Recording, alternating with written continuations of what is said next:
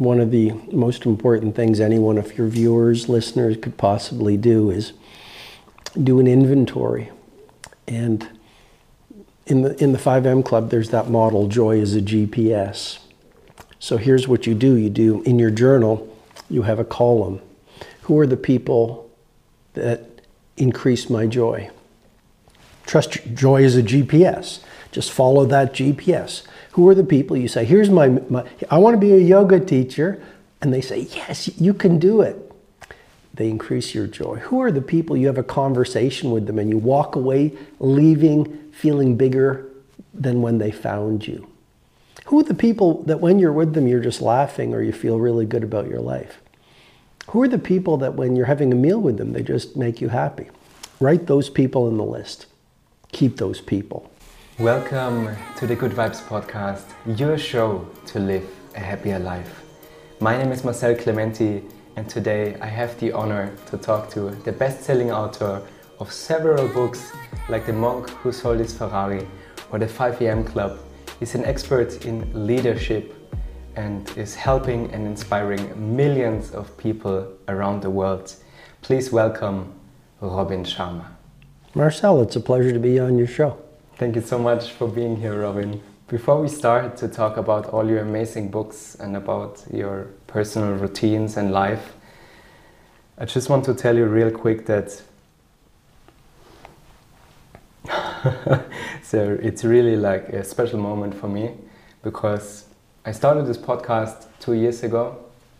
Just bought a microphone, started sharing my thoughts, my routines, my way of thinking, and it was just a hobby. And then I really fell in love with the process, with like the audience was growing, and I felt like one day in the middle of the night I woke up and I thought, I have to commit to this. And I want to upload every week, I want to invite guests. And then I sat home writing in my journal the list of my dream guests. And to be completely honest, your name was like my number one wish for this show. I was sitting there manifesting, visualizing, like we two would meet maybe in Rome, going for a walk, sharing our morning routines, talking about the meaning of life, having some cacio e pepe and four chocolate croissants each.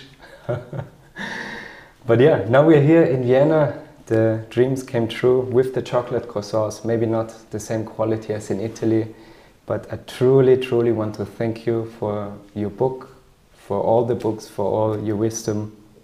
There's no other person in the whole world that has influenced and inspired and helped me grow in my adult life any other than you. So, from the bottom of my heart, I truly mean it. Thank you so much. Wow.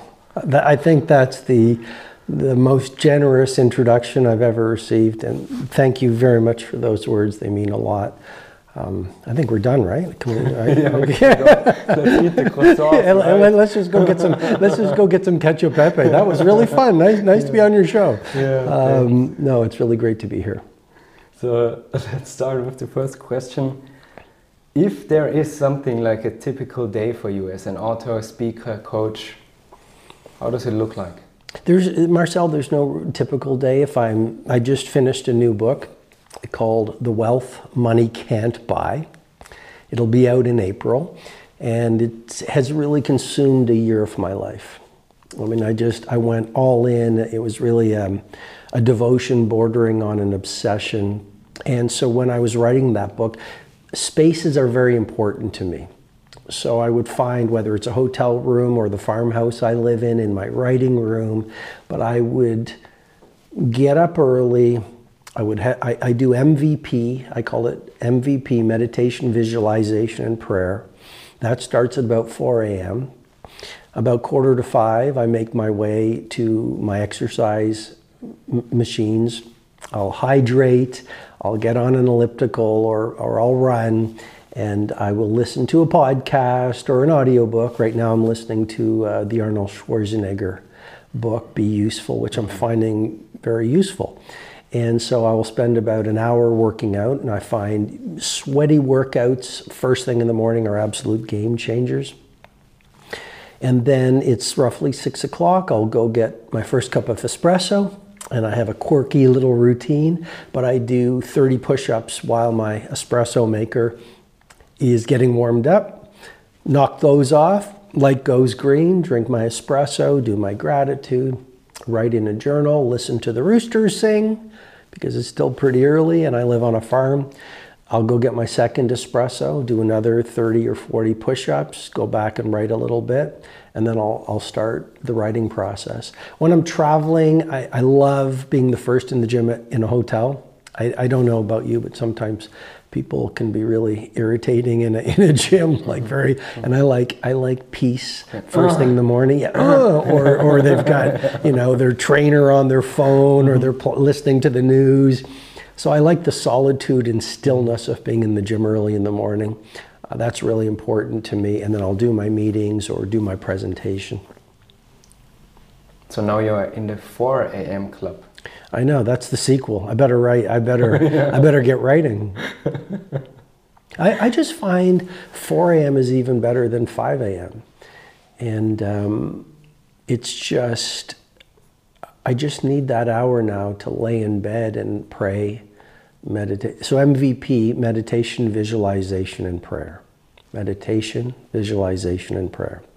And so I lay there and I meditate, might be focusing on my breath. I visualize.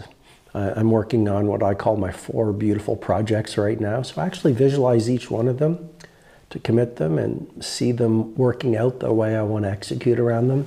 And then I find prayer very important because every prayer is heard. So I pray for my family, I pray for my readers, I pray for my strength, etc. Love that. So many answers from my questions, so I can throw it away, which is freestyle. because one of the questions I wanted to ask you, like, you're 59, right? Yes. Yeah. I mean, thanks for reminding me. Just yeah, for so, ju- just so while. But one of the things I try in this podcast is always be honest and authentic. Good. And it's just a number. So what I wanted to say actually was that you you look amazing. Like you fit, You're doing push-ups, you you're following your routines and in one of your books, you write that the best way to be successful for a long period of time is to outlive your competition and to take excellent care of your health. What do you think is the secret for this vibrating energy, for this like yeah, positive aura, for all the the energy you need to finish your books on time and to have these presentations is it the naps? Well, first of all, it's a brilliant question. I, have uh, over the past 25 years, I've mentored a lot of professional sports stars, um, a lot of billionaires, famous CEOs, and one thing these people all have in common is hyper energy. They, they have extraordinary levels of what I call execution energy.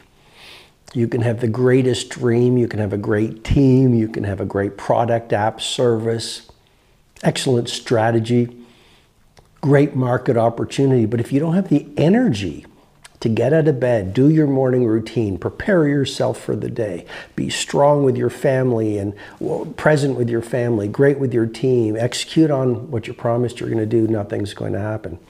So for me, I love the concept of the conservation of energy because it's so important to me. And I'd say, first of all, the two massage protocol that I talk about in the 5 a.m. club, it really works wonders. For anyone who, who hasn't read the 5 a.m. club or doesn't know all the methods in it, the two massage protocol is two 90 minute massages every single week. And the first things people sometimes say is, well, that's expensive. Well, death will cost you more. Mm. And disease will cost you a lot. And not fulfilling your dreams will be very expensive. So the best of the best invest in their energy because they know the ROI will be magnificent. Mm. So the two massage protocol is incredible. The 20-20-20 formula I talk about in the 5 a.m. club is a game changer. But the exercise, writing in the journal, etc.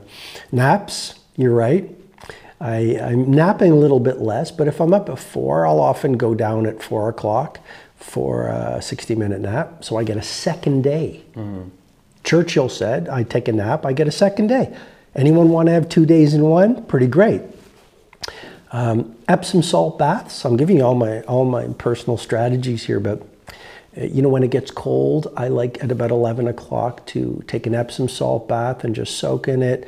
Uh, I'll do a 15 minute nature walk with my dog in the middle of the morning. Uh, I fast. Mm-hmm. We were talking about that before the show, but I fast on most days. There's a lot of good science about caloric restriction. Uh, the, it releases BDNF, brain derived neurotrophic factor, which gives you more mental focus as well. Um, and then, of course, good rest. Like I'm, I'm good. I don't sleep that much, but when I sleep, I'm really good at it. And the final source of energy is is my purpose. I mean, I want to change the world. I want to write more books. I want to live a long life. I want to experience great things. So uh, I'm excited about life. So, everyone who hasn't read the 5 a.m. Club, I can highly, highly recommend it. And this is when I started doing morning routines. And the listeners who are following me for the last couple of years know that the routines changed, but always the idea of having a routine, having something that makes you feel home wherever you are is I think so important and I just recently started to getting a massage every week. I read it I told you before the interview the first time in India when I was doing my, I think my second teacher training, the yoga training in Goa and that's when I read the 5 a.m. club and when I same reaction with me to be honest like yeah how should I pay for 90 i mean usually sometimes you get a 25 minute massage but a 90 minute massage mm. twice a week mm-hmm. and i realized that sometimes we spend money on so much nonsense we try to impress others we try to look wealthy or we try to yeah money is not the definition of our personality, it's something to use, it's energy. And I realized that when I use the money from a job I love, and I think this is also such a game changer. If you earn money with something you love doing, it's easier to spend it and to spend it and invest it in your health was one of the best decisions I have made. So I'm at the moment at a, a one massage per week and we have a massage gun and massaging my partner and she's massaging mm -hmm. me. So I think this could also be a possibility if someone says, hey, I can't afford the massage, or maybe start with a 20 minute massage and then after that you will never want to be without a massage, right? It's, it's a step by step process, isn't it? You know, what I'd say is excuses are liars and fears are thieves. And Marcel, if we repeat our excuses of why we can't get a massage, why we can't join the 5 a.m. club, why we can't live heroic lives, why we can't find true love, why we can't change mm. the world, we're going to hypnotize ourselves into believing our excuses. And if you look at anyone who's built a beautiful life, a soulful life, a successful life, they are literally a walking, talking, excuse free zone. And so can't is a dirty word in my vocabulary. Well, I can't do what Robin just said. I can't get the massage. You're, you're right. There's, it, you know, the best of the best are all about finding solutions to difficult problems. So yes, if, you, if your budget doesn't allow two 90-minute massages every single week, then go buy one of those massage guns, the Theragun. There, there's the Theragun, and then I use the other one. Um, but buy those. If you can't afford those, then you're right. You know, and get your partner to massage you. If you're if you don't have a part, well, I don't have a partner. Mm. If you don't have a partner, ask a friend. If you don't have any friends, go ask someone on the street. If you don't have any, if there's no people on the street, do it yourself. Like do mm. it. You know, go out and buy a, a five euro foam roller and do your massage for 90 minutes mm-hmm. twice a week. So there's always a solution to every problem, even if you can't see it. And often it's right, it's right in front of you. And then you also talk about money and wealth, and that's really what the new book is all about, the wealth money can't buy. And I think a lot of us get trapped in uh, FFA, fame, fortune, and applause. And I think real wealth is JPF, joy, peace, and freedom. And I've mentored a lot of billionaires, Marcel, who are cash rich and happiness are soul poor. And I think too many people in our society are busy climbing mountains only to realize at the end of a life they've spent their best hours climbing the wrong ones. And so I've written this book to remind people that money is important. It'll allow for freedom. It'll allow you to do great things for your family. You mentioned you, know, you, you like to sp- spend it in a way that is good for your health. I'm sure good for your soul, good for the world. Money is important. There's, there's no question, but it's only one of the eight forms of wealth that I talk about in the book. And I believe that success without soulfulness is a very empty victory.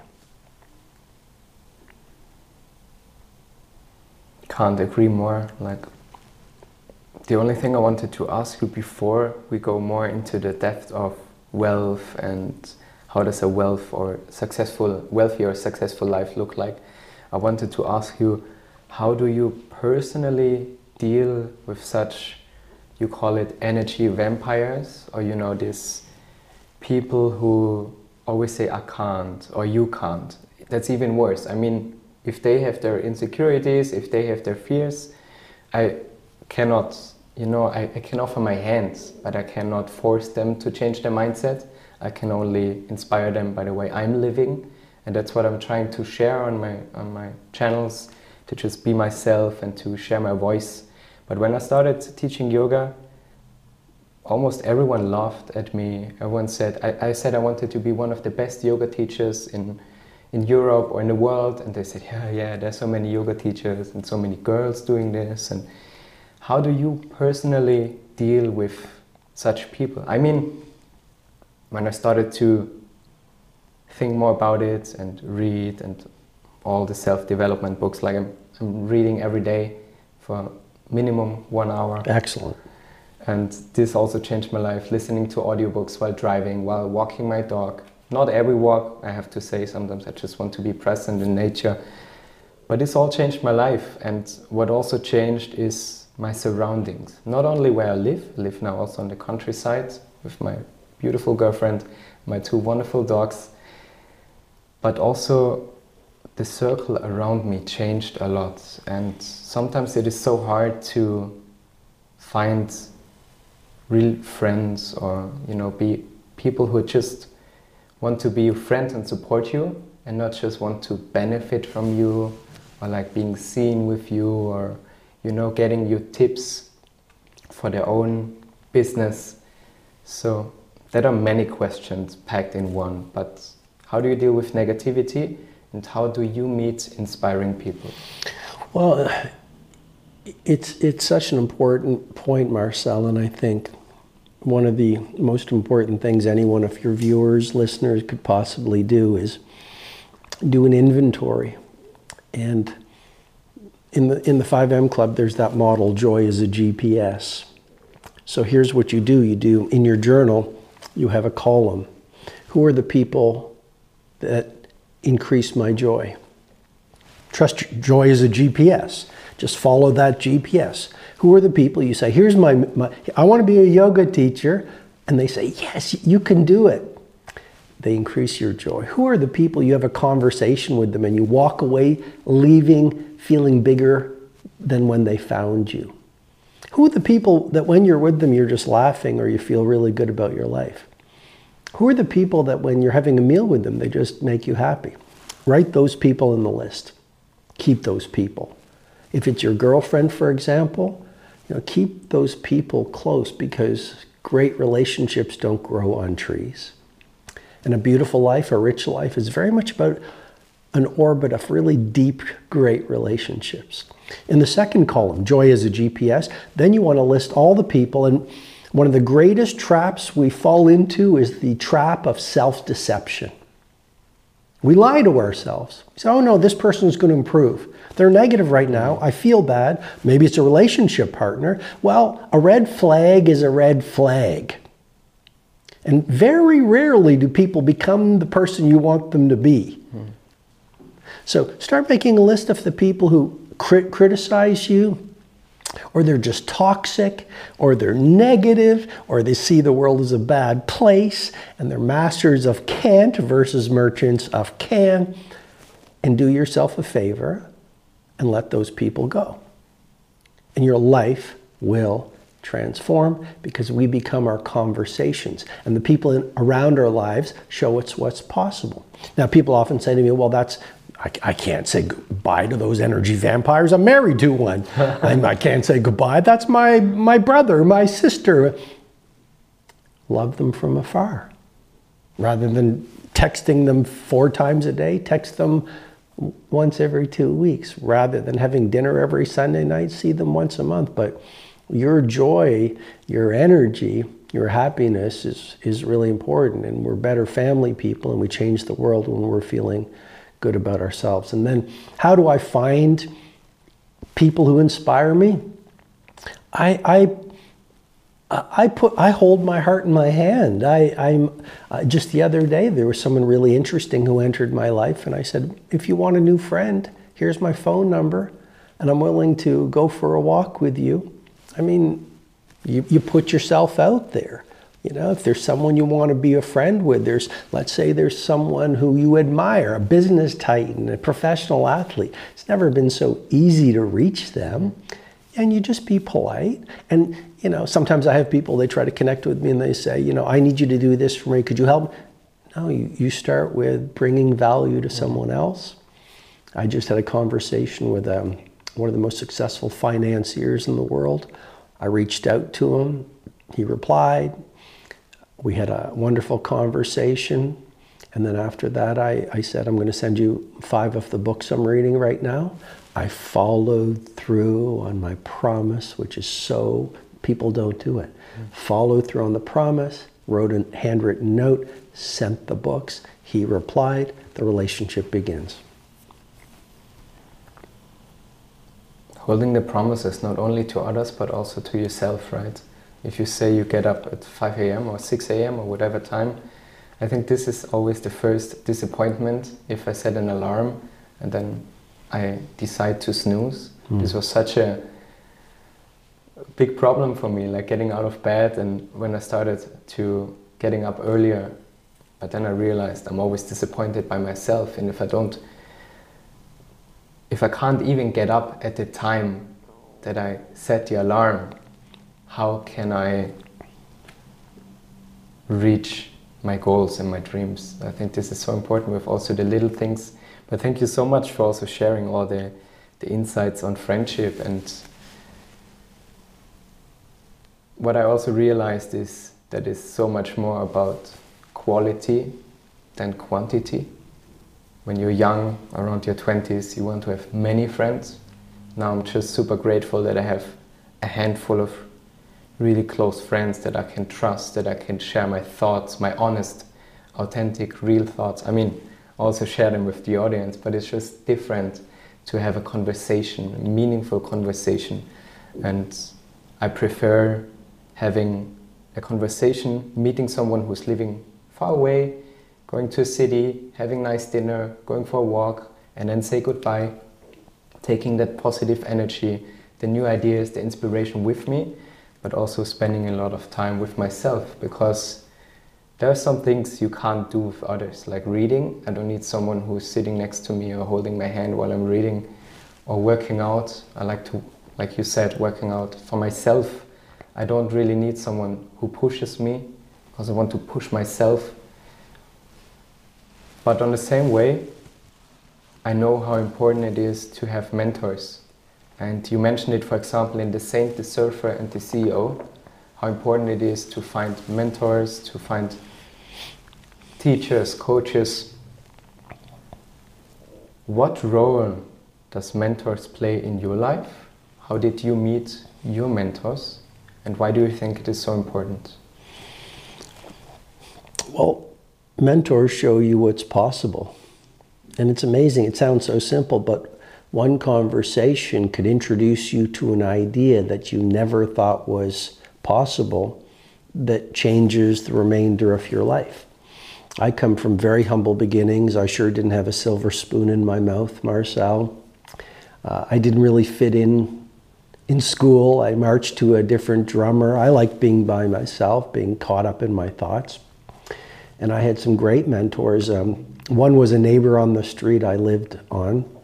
Everyone else was working nine to five or eight to six, and I'd walk by his house, uh, you know, and I'd see him sunbathing in his backyard, reading whatever the magazine was uh, at three in the afternoon. And so we got to be friends, and we used to take these long walks along the ocean. And he shared so much about life and true success. And one of the things he, he shared with me, I've never forgotten, but he said, Robin, run your own race. Run your own race. And I think that's so important in this world where we're suffering from the cult of comparison and we look at other people's lives and then we feel bad and we feel sad because we think we don't have enough. Well, run your own race, you know, and trust your own instincts and follow your own values and define success on your own terms. And even if you're the only person on the planet living the way you're living, if it feels good to you, well, you've got more wealth than all the billionaires in the world. I had another mentor when I was a young lawyer. He was a Harvard LLM, like a master's in law, and he was a very um, highly respected judge. And he, he showed me the importance of going granular when you when you do your work, go granular versus superficial. He was one of the most humble people I've ever met. You know, I think, I think often if we're insecure and we haven't healed it or worked through it, then we overcompensate. And we pound our chests and we show our selfies and we sing from the mountaintop about all we have and all we are. But the great sages and the, the great leaders, they, they walk very quietly. The humble ones, right? The, the humble ones, you know. Um, I think about Mahatma Gandhi. He died with under 10 possessions. You know, he wasn't showing selfies of him in the beautiful restaurants. And I say that kind of with humor. Mm-hmm. But he died with under 10 possessions. Mother Teresa, I stood in her, her bedroom in um, what do they call it now? Kolkata. I went to her mission, and there was just a Spartan bed in an austere room. So um, he was very humble, and I learned I learned a lot from that. Another mentor has been my dad. Probably the most humble, one of the most humble people I know. And he said to me when I was growing up, Robin, when you were born, you cried while the world rejoiced. He said, Son, live your life in such a way that when you die, the world cries while you rejoice. And then I've had business mentors and, and then dead mentors. You know, you could read the books mm-hmm. of Nelson Mandela, Aristotle Onassis, Hedy Lamarr, Jean-Michel Basquiat, and through their books, you feel their vibration. Through their books, you get their energy. Through their books, you learn their habits. Those are your mentors. All the people who follow you from around the world. They're having a conversation with you. Mm-hmm. You know, your insights, your words, your experiences are shaping them consciously or subconsciously. Yeah, nowadays it's it's so much easier, right, to find a mentor. Sometimes we have that idea that it must be someone who's living close by. I can ask questions, like knock on the door, or talk on the phone, but also like reading books, listening to podcasts. There's so many great podcasts out there, listening to audiobooks. It has never been so easy, I think, to learn, to grow, to, to change your life, no matter what age you are. This is also something I always want to, to say and to really mark these words that of course, I was young when I changed my life. I had the support of my parents. I lived still at my parents' place when I taught my first yoga classes in my room when I where I grew up. But every day is a new possibility, a new chance to change something, and it's building the right habits, building the right routines, meeting the right people, and also for me personally, what really changed my life is not only about all the things I do, but even more important about the things I don't do. I stopped doing. Talking, I could the first thing when you entered, I could say, "Oh, what do you think about the weather? Yeah, it's raining. Hmm. And if we talk about it, the sun won't come out. And if it comes, it's great. But just trying to be present, appreciating what we have, having a positive mindset. And this is something I'm struggling the most, like finding friends to have deep conversations. And this is one of the reasons I wanted to do this podcast to have conversations with people like you. I'll be your friend, Marcel. Don't feel so alone. I'm here for you. Thanks. I think there is a huge difference between feeling alone and being lonely. Like, Yeah. I'm, I'm not lonely. I have friends. I have really close friends. Mm-hmm. For me, it's sometimes just shocking how many people are complaining about everything. And I think life can be so beautiful. There's so many ways to yeah, create the life you truly want to desire. So what do you think is a happy life or what do you personally think is the definition of success? Well, before I before I answer that, I'd just love to say on your point about being alone. French mathematician Blaise Pascal said most of a person's miseries are derived by their inability to sit alone in a room by themselves. So, the most important relationship in the world is the relationship with your highest self. I believe we have two selves. We have a heroic self, that's the brave self, the wise self, the intuitive self, the honest self, the loving self, the creative self. And then we have a heroic, uh, egoic self. Heroic self, that's our highest self. And then our heroic self, and that's the part of us that we have become to fit into the world. It's the part of us that we've become through the trials and pain and micro trauma and macro trauma that contracts us and separates us from our heroic self. And so I think the real job of a human life is not fame and fortune and all those things society sells us. I think the real goal and purpose of human life is to close the integrity gap between our worldly self, our egoic self that we've become, as we've forgotten who we are, and remember who, who we are at our core. So, what I'm really trying to say is the most important relationship for, to answer your question, what's success? It's knowing who you truly are, being intimate with your true self, your heroic self, being intimate with your wisdom, being intimate with how strong we are. You know, when do we know how strong we are? When we think we're knocked on our knees and life is hard. That's wh- when we realize how strong we are. Rumi said, Keep breaking your heart over and over until it opens. Our heroic self is wise. Look at the world we're in right now. Our heroic self is loving. It doesn't look at people by the color of their skin, their gender, where they live. You know, it's, it's, just, it's just love. So that primary relationship is so important because when we heal, what I call in my methodology, I talked about it in the Everyday Hero Manifesto and the 5am Club. Everyone talks about mindset. I believe there are four interior empires to work on to build your strongest self mindset, heart set, health set, and soul set. We can talk about those if you want. But when you work on those four, you start to remember your heroic self. You do it while the rest of the world is asleep, you're doing the methodology and the tools to work on your mindset, heart set, health set, and soul set. And every day through micro wins, you're remembering more of who you truly are.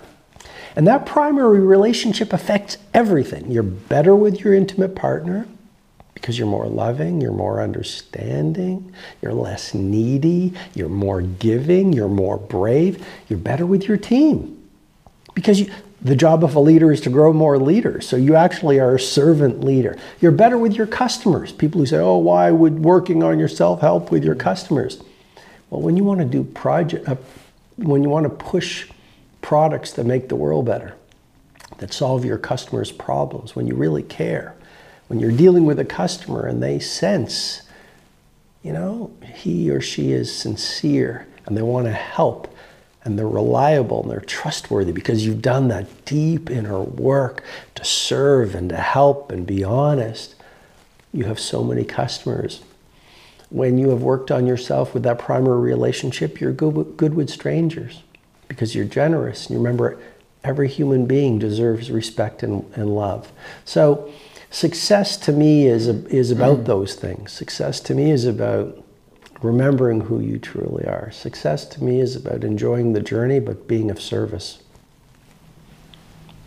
So, to remember who you are, you meditate, you write in your journal, you reflect, you do the nature walks to have time to connect with nature, see the beauty around you, being aware, being present in the moment, right? That are the ways to, if someone is listening to this mm. podcast and thinks, yeah, I have no idea who I am. And I felt it a couple of years ago. Mm. I was just living my life. You, you do the work because you have to pay the bills. You are in the group of friends because you grew up with them. You have the same mindset as your friends, your parents, the teachers you had. And then suddenly you start reading books and listening to podcasts, and they say, Yeah, you need to know who you are. Hmm. How can they start? It's a great question because we hear that. You need to know who you are, and we're always left li- thinking, like, uh, where do I go from here?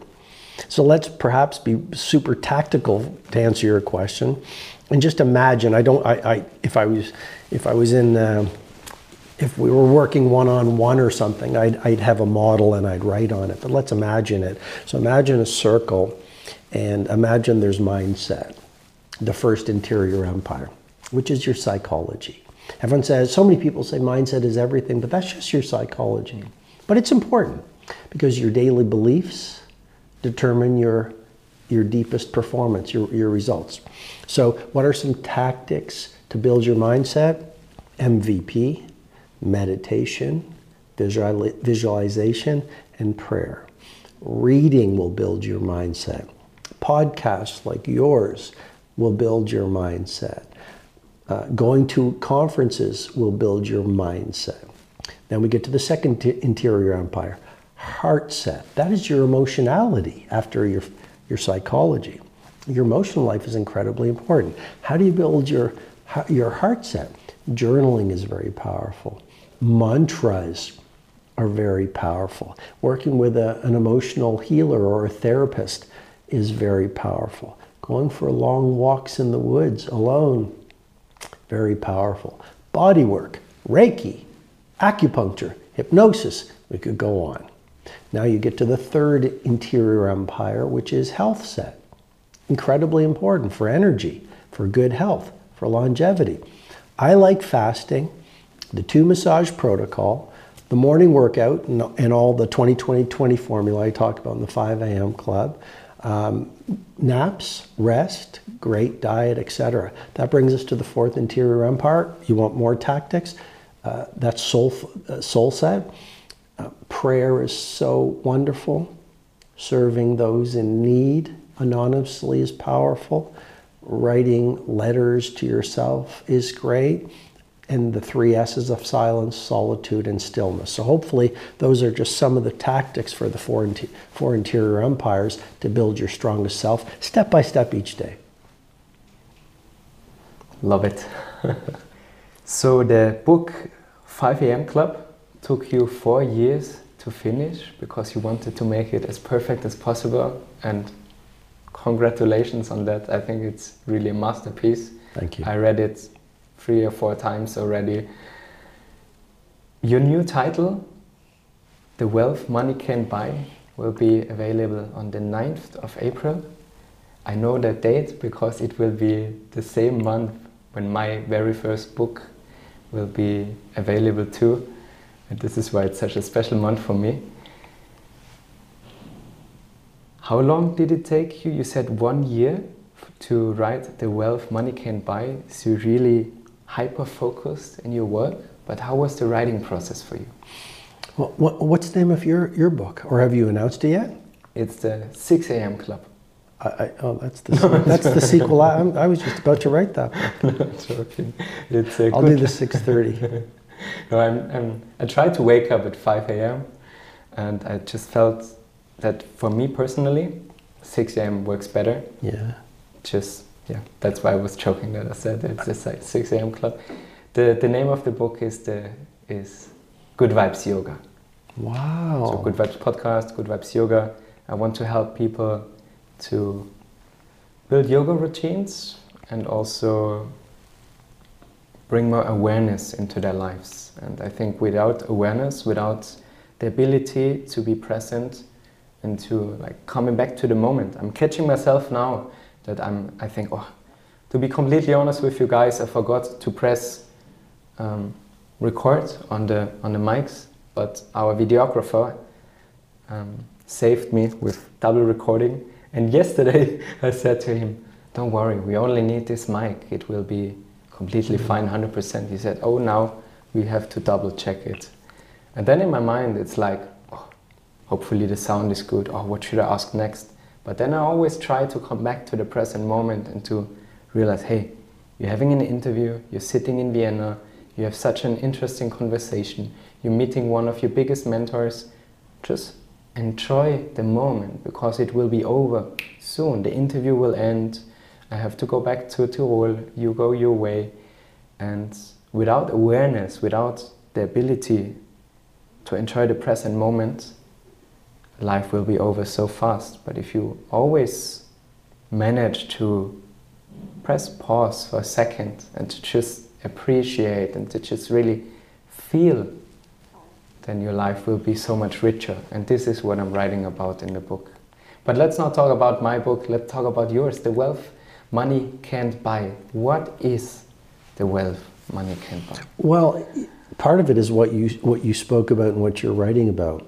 And you know, when you talk about yoga, it, it made me think, Marcel, That you should start. that I need to write a book on yoga. No, I'm just joking. Um, it made me it made me think like Mother Teresa. I mentioned her, and she said if we would only sweep our own doorstep, the whole world would be clean.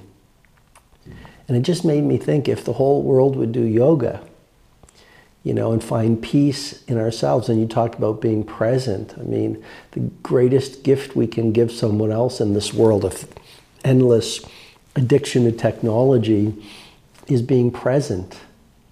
And the greatest gift we can give ourselves, as you were suggesting, is to be present to the moments of our, our life.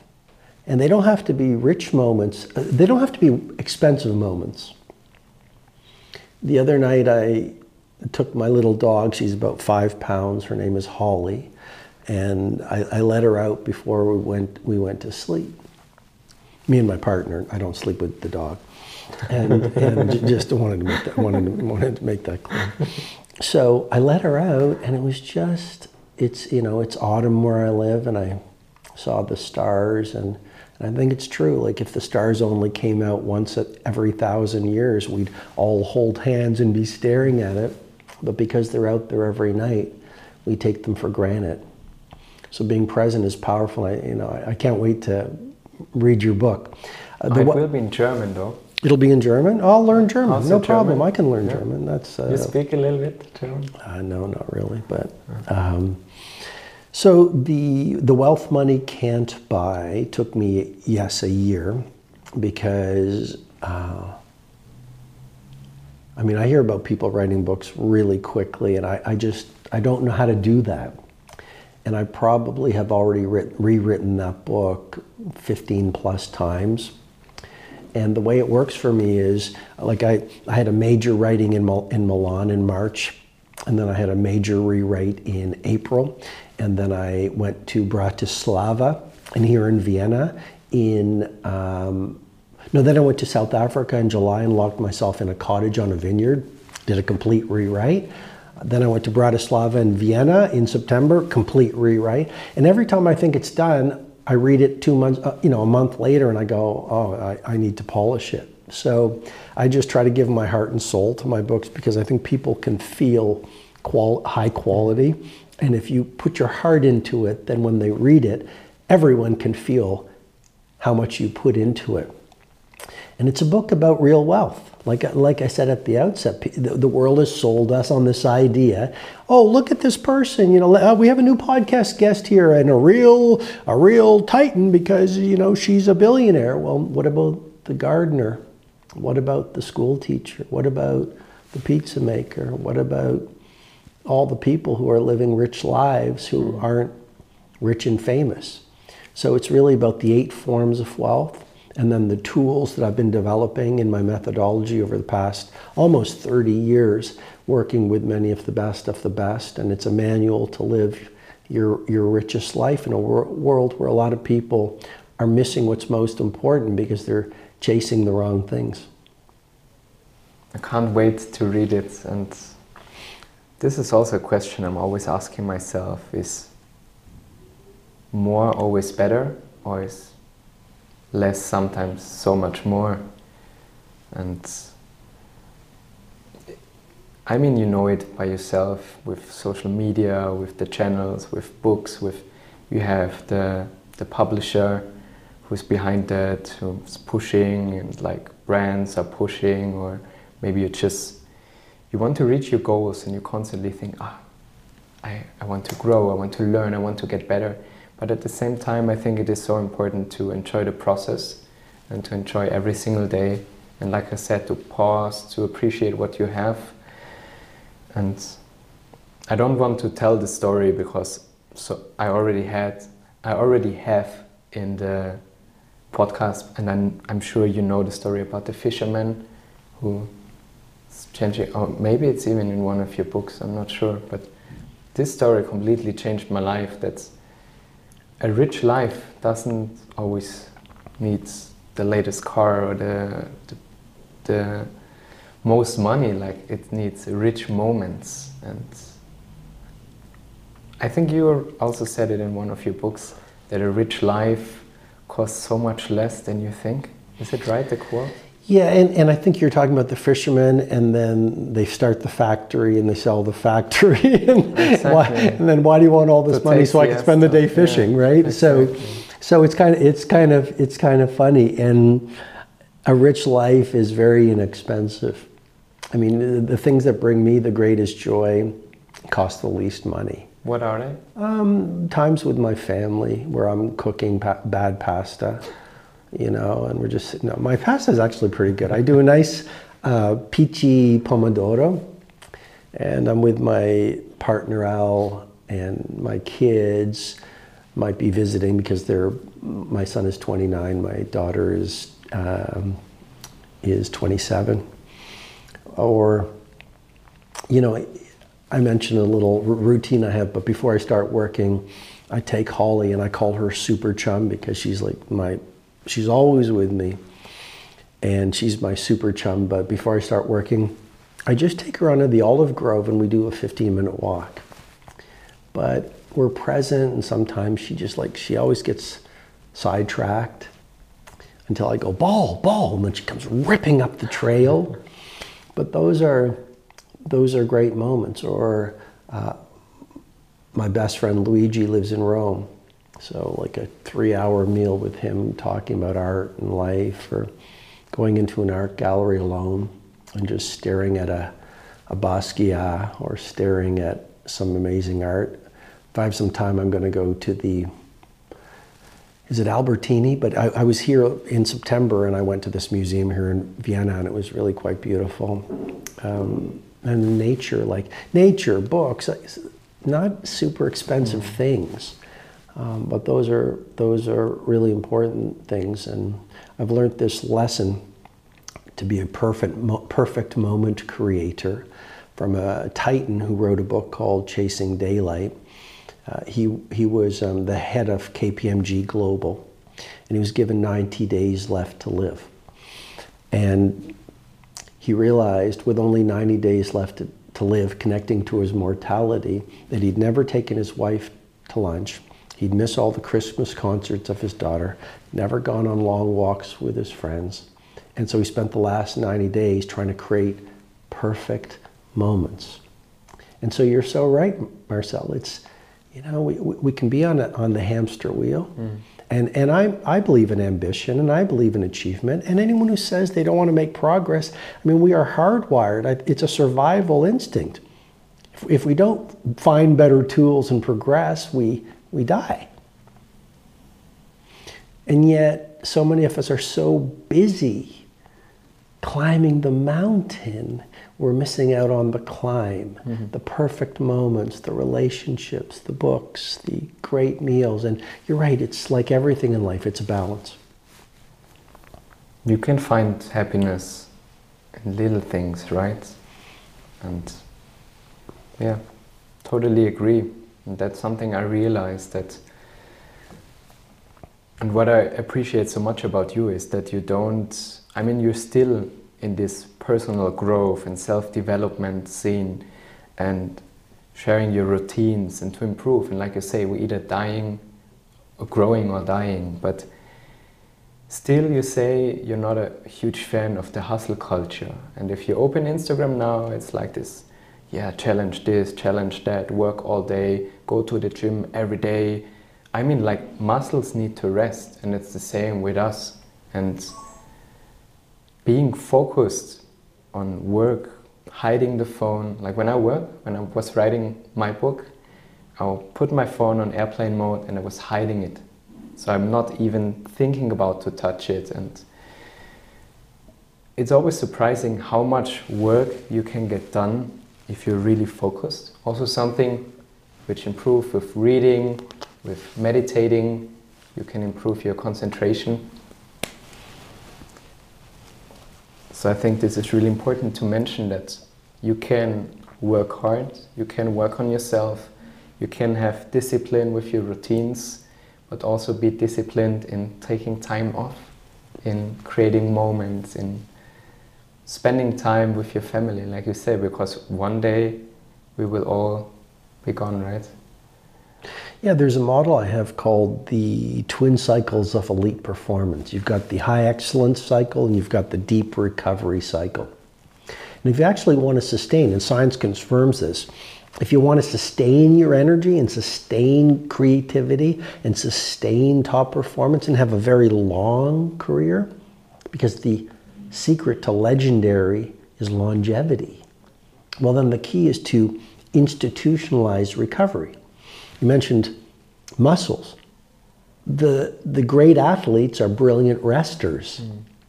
Mike Tyson, when he was at the top, he said, I only did three things I'd train, I'd eat, and I'd sleep.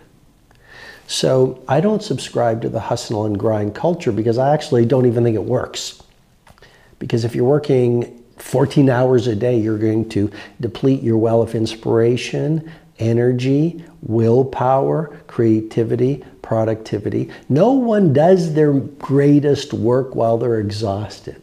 So the real key is to, when you work, and there's a model in the 5am Club, the five great hour rule. Work for five intense, monomaniacally focused hours, and then go mountain, then go do yoga, go mountain biking, go have some pasta. Once a week, take a digital sabbatical. Mm-hmm. No phone, no work. And then Final thing I'd say on that, you talk about leaving your phone away. I have a technique called the two telephone technique. Have one phone fully loaded, has all your apps, all your social, all your videos, everything. And then go get a Spartan phone with nothing on it, maybe just SMS. That's the phone you have with you when you're working. So if you need to do a search for a word or whatever it is, you can do it but there's no attraction to check a social feed, for example, because you don't have any apps on it. The two telephone technique. It's very, very powerful. Awesome, I love it. So, time is running, and we have the final three questions at the end. And you already mentioned that you are listening to Arnold Schwarzenegger's book. Are you yes. also reading it? Yes, be, be useful. Well, I, I, I have the hard copy in my suitcase. So after I listen to the audiobook, I will go through the hardcover. He's also such an inspiring person. Um, also on my list, I would love to, to interview, to talk to him. I watched his documentary on Netflix and really inspired me. And he's Austrian, that mm. makes it special for me. Mm-hmm. The question I wanted to ask you is what are you currently reading and what insights or ideas are you getting from it? Mm. I am, well, from, the, from Be Useful by Arnold Schwarzenegger, I'm getting insights like when no one believes in you, you must believe in you until everyone believes in you. I mean, he was an Austrian bodybuilder in, uh, from, from Thal. I don't know if I pronounce it or Tal, I don't know how you say it, but. Sounds great. Okay. So, and then he saw Reg Park transition from bodybuilding to the movies and he went, ah, see, that's a mentor, mm-hmm. right? Mm-hmm. Ah, a bodybuilder can do it. It's like, I, I call it the, the, the, the four minute mile mindset. No one thought you could run a four minute mile until Bannister did it. And then weeks later, everyone did it. That's the power of a mentor. Mm-hmm.